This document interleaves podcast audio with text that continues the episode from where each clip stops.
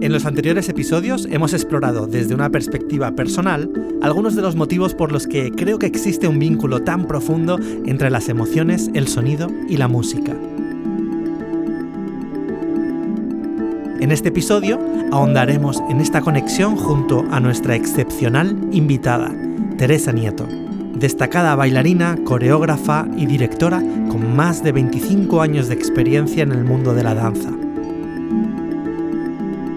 Es fundadora de Teresa Nieto en Compañía y cofundadora de Arriritos Danza.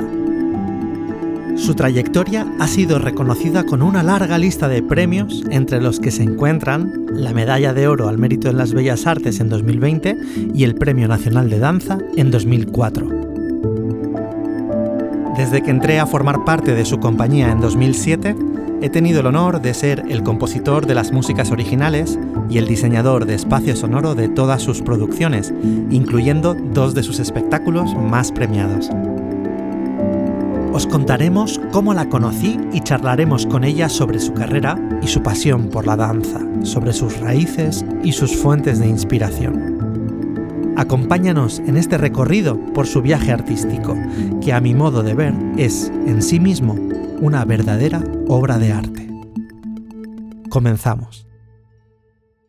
Te damos la bienvenida a Glocal Sound Podcast, una experiencia inmersiva donde exploramos el fascinante mundo del sonido y su impacto en nuestras emociones. Soy Diana Núñez. Y yo, Héctor González Sánchez. Gracias por acompañarnos en esta aventura sonora.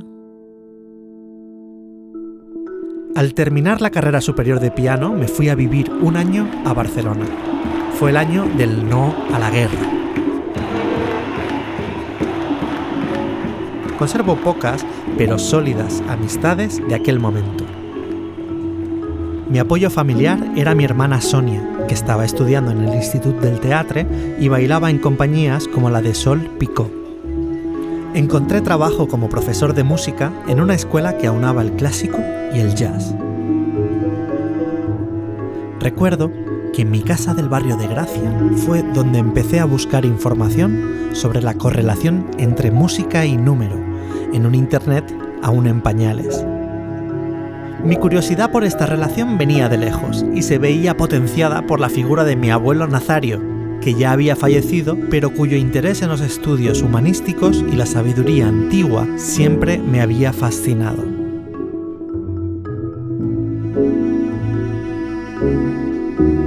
Mi vida en Barcelona no prosperó y regresé a Elche para intentar averiguar cuál sería el siguiente paso.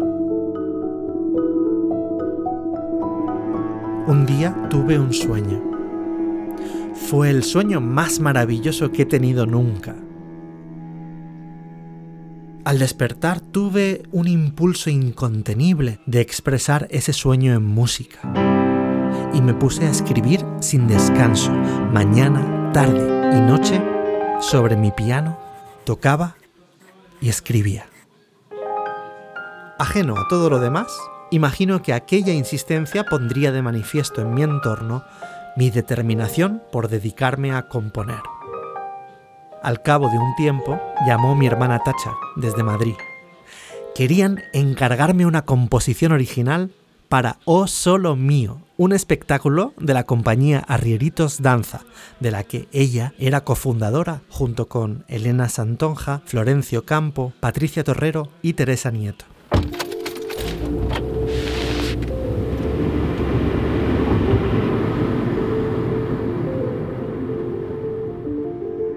Y al poco tiempo allí estaba, con el estudio instalado debajo de una cama alta de Ikea en el cuarto pequeño de casa de mi hermana, alternando la creación musical con el cuidado de mi querido sobrino Alejandro, que entonces tenía poco más de dos años.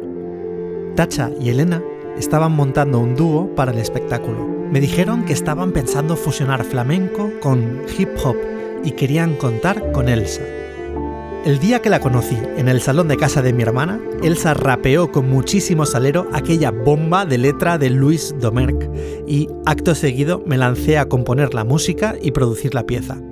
Aquella maqueta, algo más tarde, se convertiría en el single del álbum debut de La Chica con Warner Music.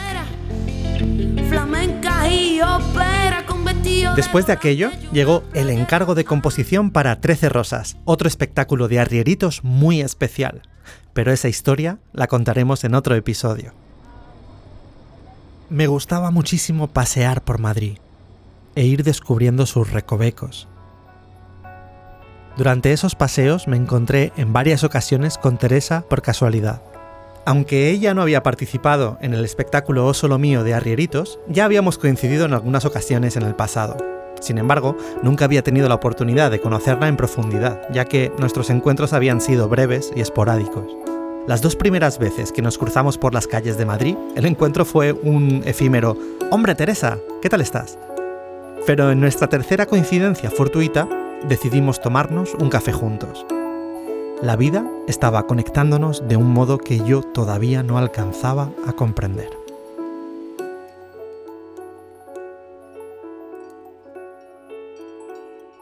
Bienvenida a nuestro podcast. Gracias, bien hallado. Bueno, naciste en Tánger y he oído que tú de pequeña tuviste querencia por la música desde muy temprana edad. Pues eh, en realidad yo empecé con cuatro años a hacer ballet. Ya en mi casa de, siempre, de siempre se ha escuchado mucha música. Mi madre, los dos, pero sobre todo mi padre. Tengo el recuerdo de los, los días de fiesta y los domingos, desde por la mañana, empezaba a poner los discos. Tenía un gusto muy ecléctico, le gustaba desde el jazz a la música clásica. Más tarde le gustaba Pink Floyd, por ejemplo, y quiero decir que tenía una mente muy abierta para eso. Mi abuela me regaló un piano, un piano de pared. Tuve una maestra maravillosa. Ella me hizo, por ejemplo, estudiar a, Granados, a mm, Falla. Me sacó de lo que era el currículum propio de, la materia, ¿no? Y me, me hizo estudiar piezas de música clásica española, lo cual a mí me encantaba. Cuando nos vinimos a vivir a España, pues el piano se quedó allí.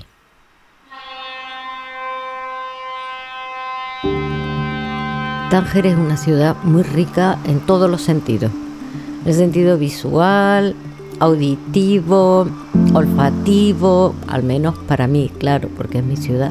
Es una ciudad marroquí donde la llamada del muazzin, ¿no? A las horas del rezo, está presente en tu vida, así como aquí puede ser algún pueblo antiguamente las campanas, ¿no? Luego, eh, ciudad de mar, eh, con lo cual la sirena de los barcos también estaba muy muy presente, el propio sonido del mar, por supuesto. Y luego eh, el idioma, la mezcla de idiomas que había, de idiomas, de culturas, de religiones, de etnias, que convivíamos eh, con toda naturalidad. Y el sonido de los mercados, de los zocos. Era como un crisol donde habían metido muchas eh, sensaciones muy distintas y con eso crecí, en ese ambiente crecí. Tuve mucha suerte. Pero con 18 años, Teresa y su familia tuvieron que dejar Tánger, al igual que la gran mayoría de españoles que allí residían. La situación económica y política del país había cambiado. A los 18 llegas a España, una España gris, oscura, en dictadura. He visto entrevistas que comentabas que, no entendías nada, que no te conseguías adaptar. No, no conseguí. Yo creo que una parte de mí se negaba, se negaba a integrarse, pero en realidad es que era muy complicado, viniendo de donde venía, de esa ciudad tan abierta absolutamente, llegar a España en el año 72 y yo no entendía. Llegas a Madrid y es otra cosa. Sí, Madrid no tiene nada que ver. Retomé un poco las clases de baile, un poco por, hacer algo, por tener dos horas a la semana, un tiempo para mí. Claro, empecé a conocer a otro tipo de gente, a gente a la que también le interesaba la, expresión artística, que se relacionaba de otra manera, que tenían otra vida, eh, pensamiento mucho más abierto. Claro, pues fue de pronto como volver a, volver a nacer cuando llegué a Madrid.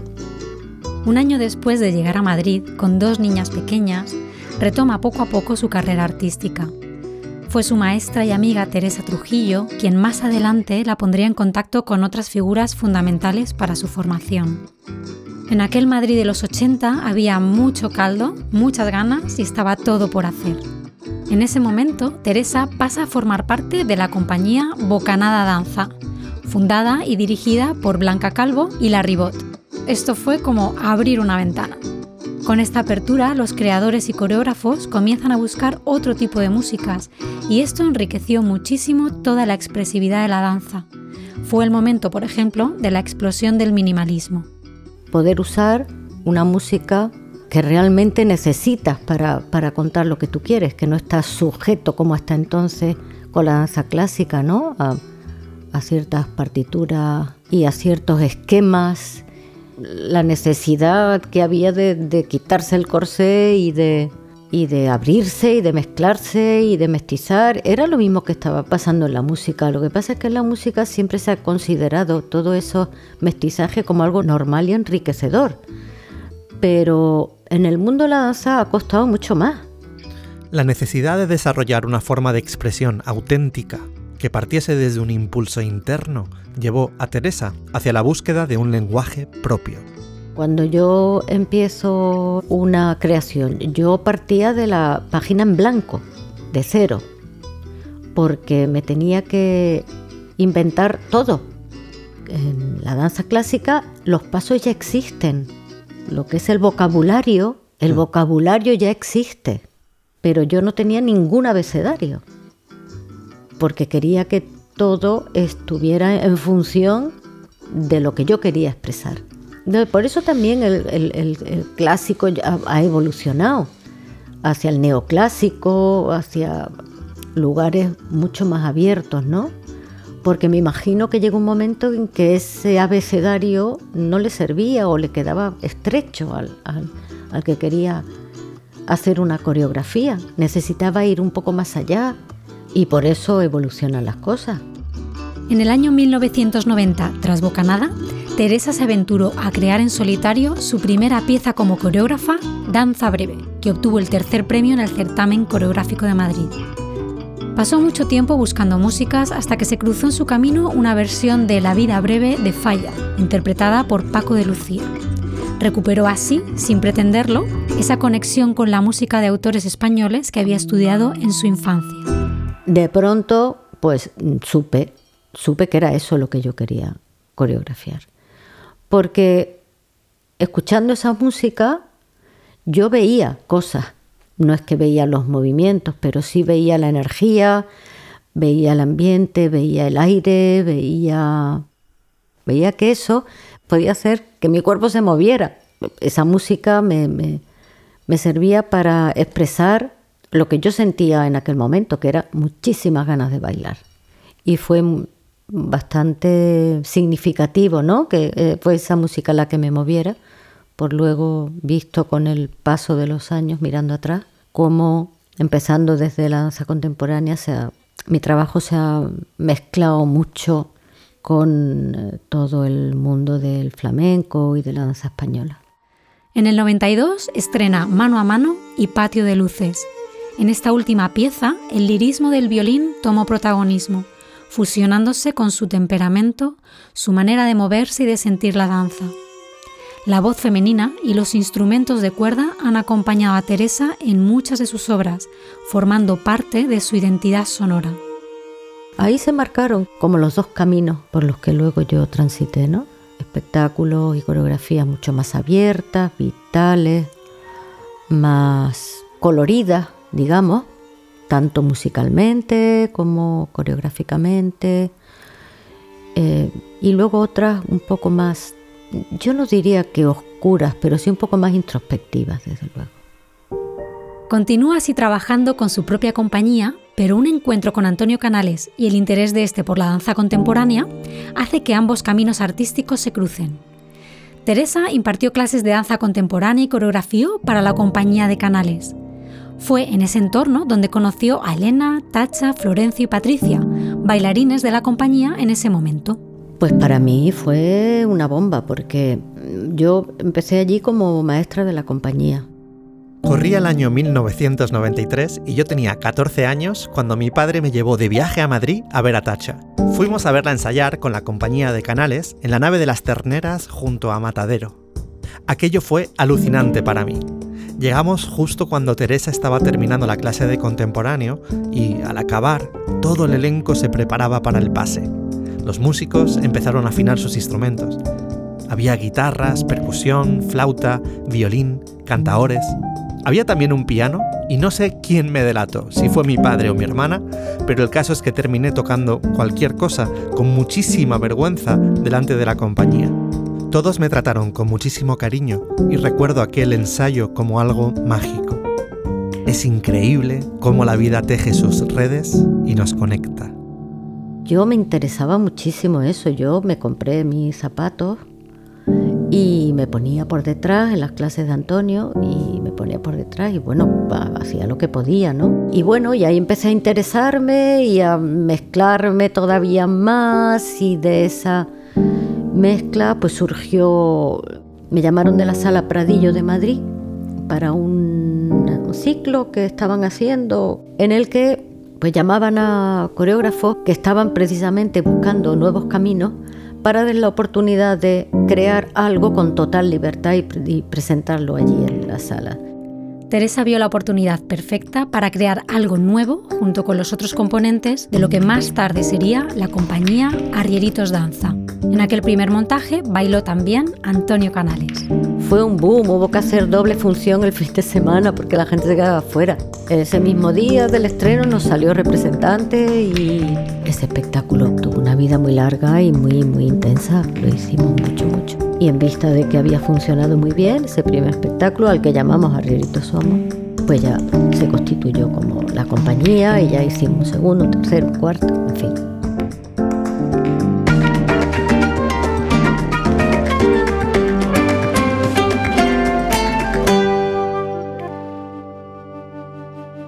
Y luego en el 98 viene Isla, que para ti fue un gran paso adelante.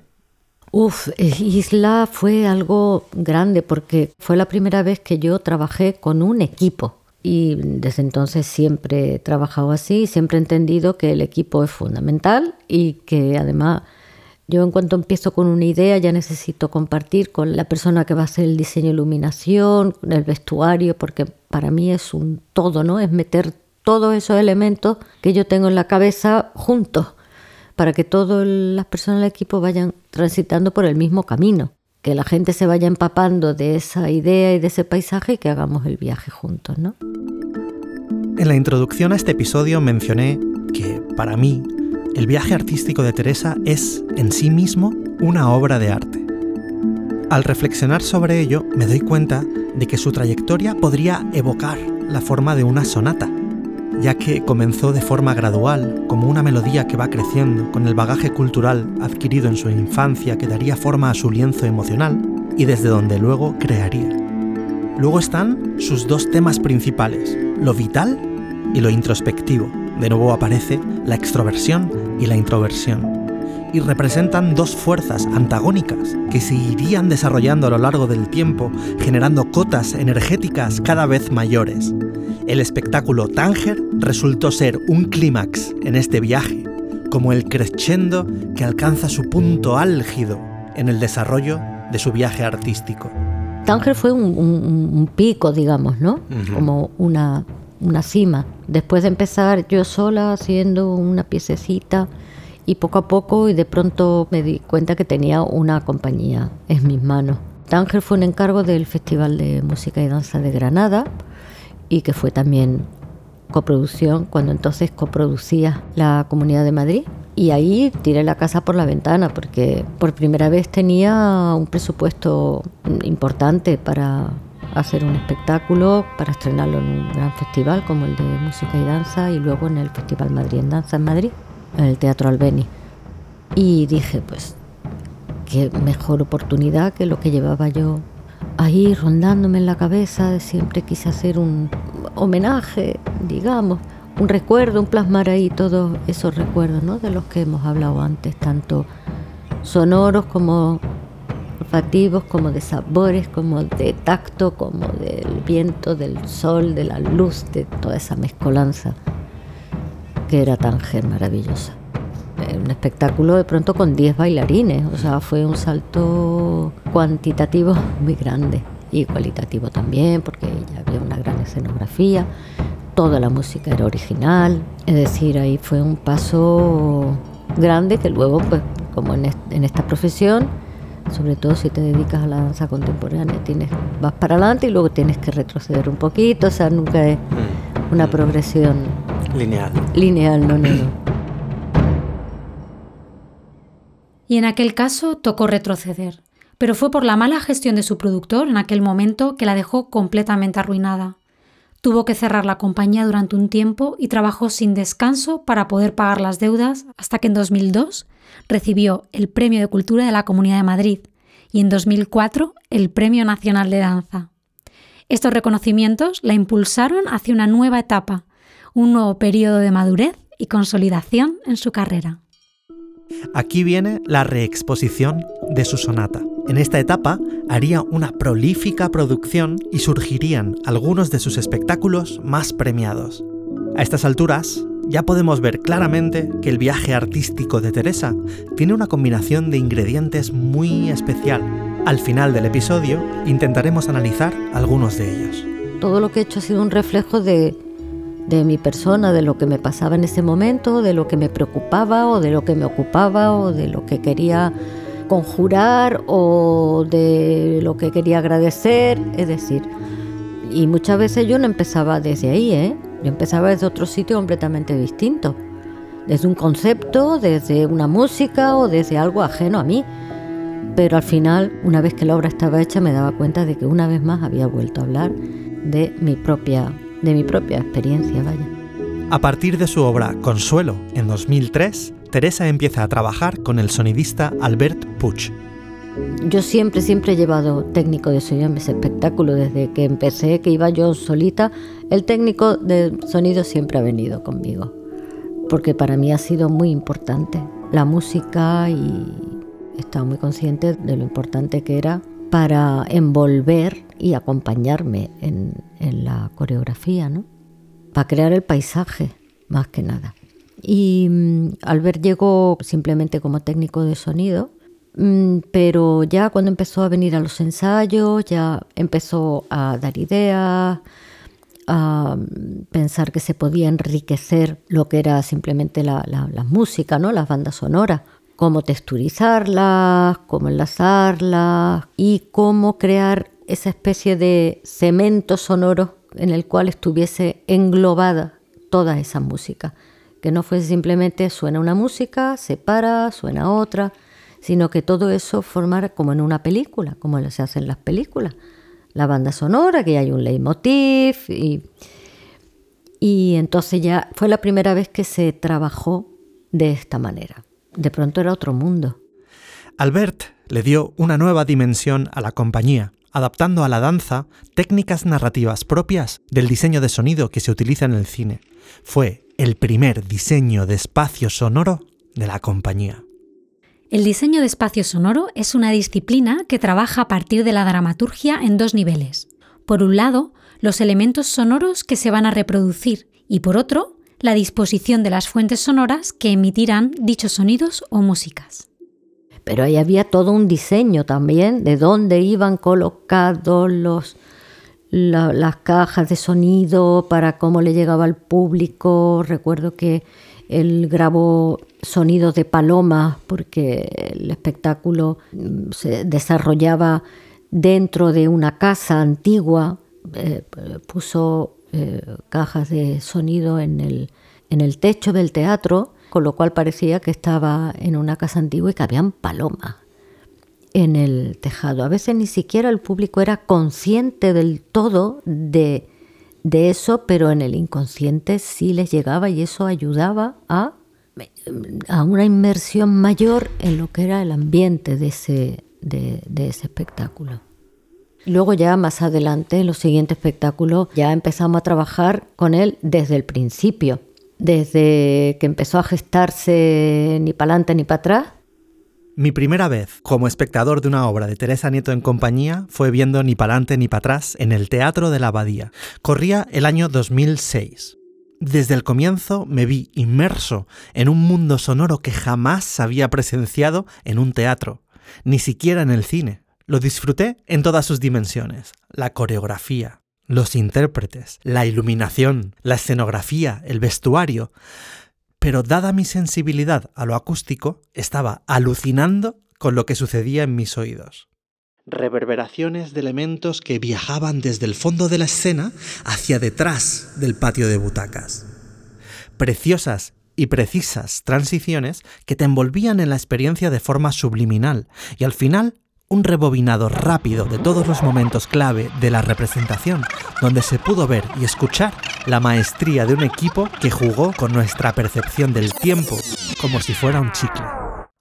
Siempre he cuidado muchísimo la calidad de, mis espectáculos, de, todo, de todos los elementos, ¿no?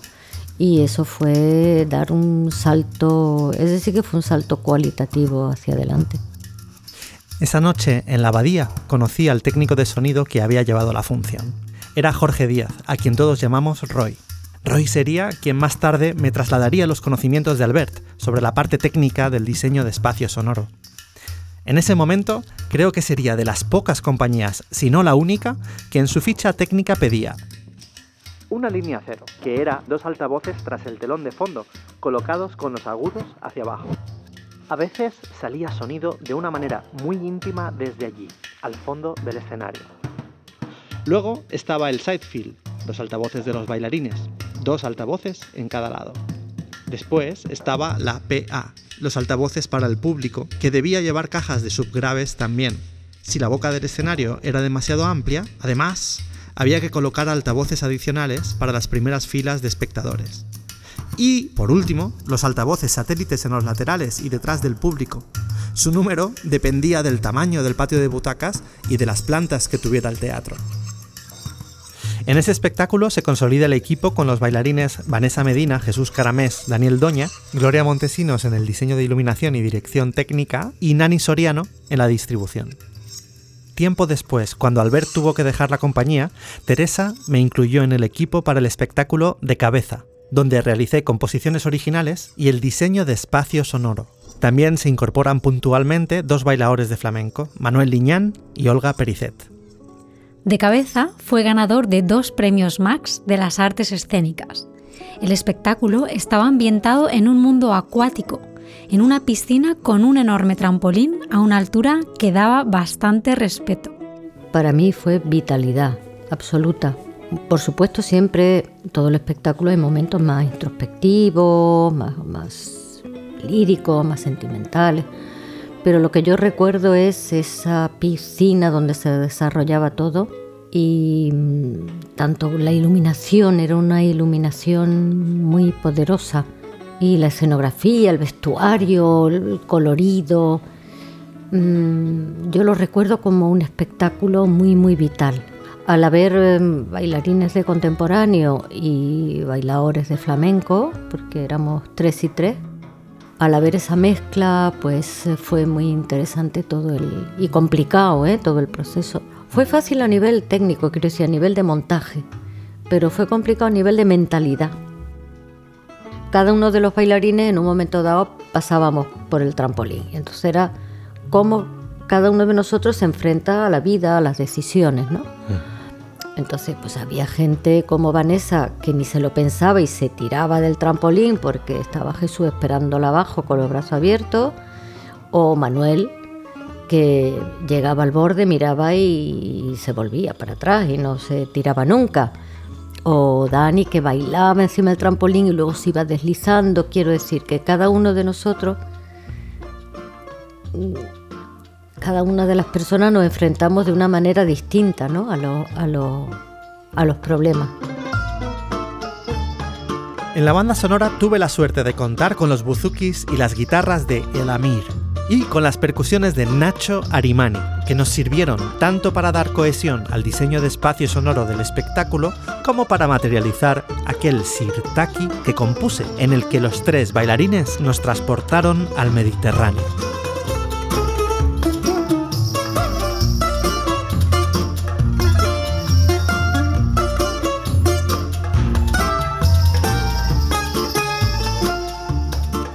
El siguiente espectáculo se produjo en 2009 y se llamó La Mirada. De mi aportación en aquella banda sonora, destacaría la música que compuse para violín y que interpretó Ara Malikian. El espectáculo hablaba sobre los sentidos y rememoraba un antiguo espectáculo que se llamó igual y que Teresa había considerado inacabado.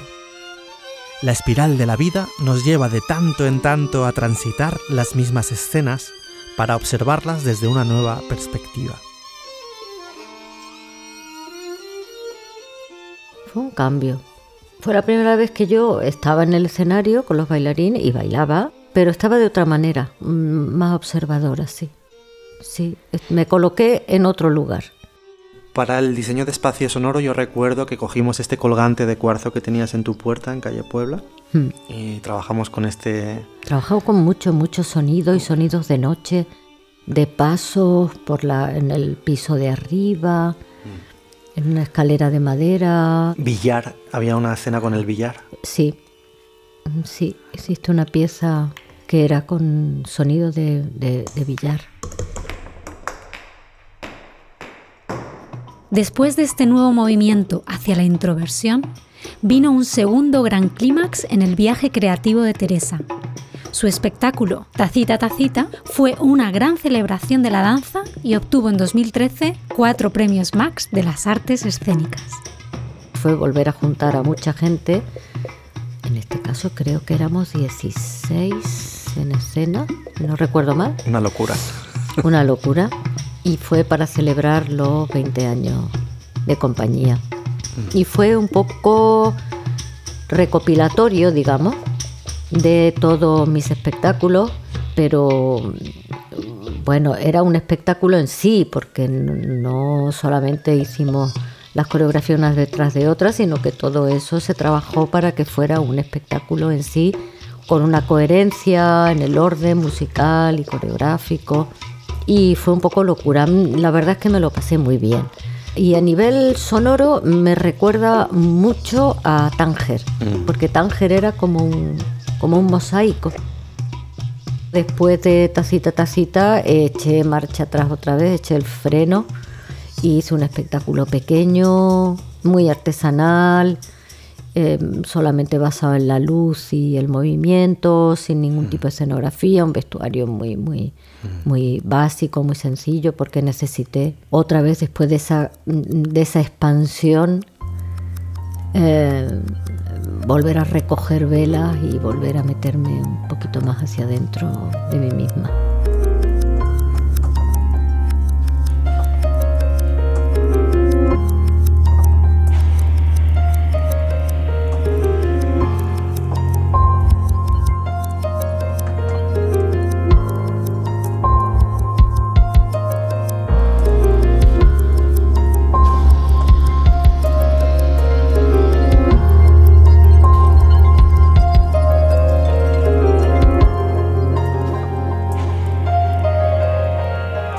Aquel espectáculo fue Petit Comité. Y más tarde, Teresa pasaría el testigo a la bailarina Sara Cano en El Ajuar, que sería su obra más personal y la última en la que bailó.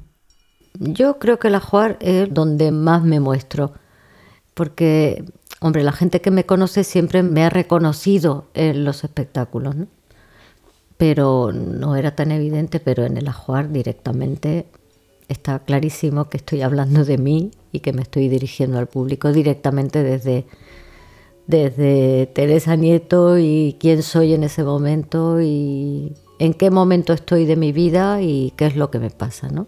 Mm. Y me abro ahí sin pudor, vaya. ¿Hasta cantaste? sí, sí, hasta canté. Hasta cantuve. Cantuve. bueno, Teresa, pues yo despediría esto con la javanés, que la pondremos y... ¡Ay, qué bonita! Muchísimas gracias por haber estado compartiendo este ratito, por todos los aprendizajes, porque ha sido una maestra para mí. Bueno, pues muchísimas gracias por estar con nosotros. A vosotros. Mucha suerte. Te había prometido que haríamos un análisis de los ingredientes del éxito en el viaje artístico de Teresa. Sin embargo, solo puedo expresar algunas intuiciones del ejemplo que nos ha dado esta maestra a otros creadores más jóvenes. Teresa ha navegado con valentía cuando el viento estaba a favor y ha seguido navegando cuando ha habido que recoger las velas en las aguas de la incertidumbre. Ha sido ejemplo de honestidad, autenticidad y compromiso con sus valores hasta el final. Creo que uno de los factores de su magnetismo como creadora y que conecta con lo universal es precisamente el hecho de que siempre ha colocado el foco, más o menos conscientemente, en sí misma, en sus propias experiencias. Y al bailar lo que ella es, nos baila lo que nosotros somos. Gracias, Teresa.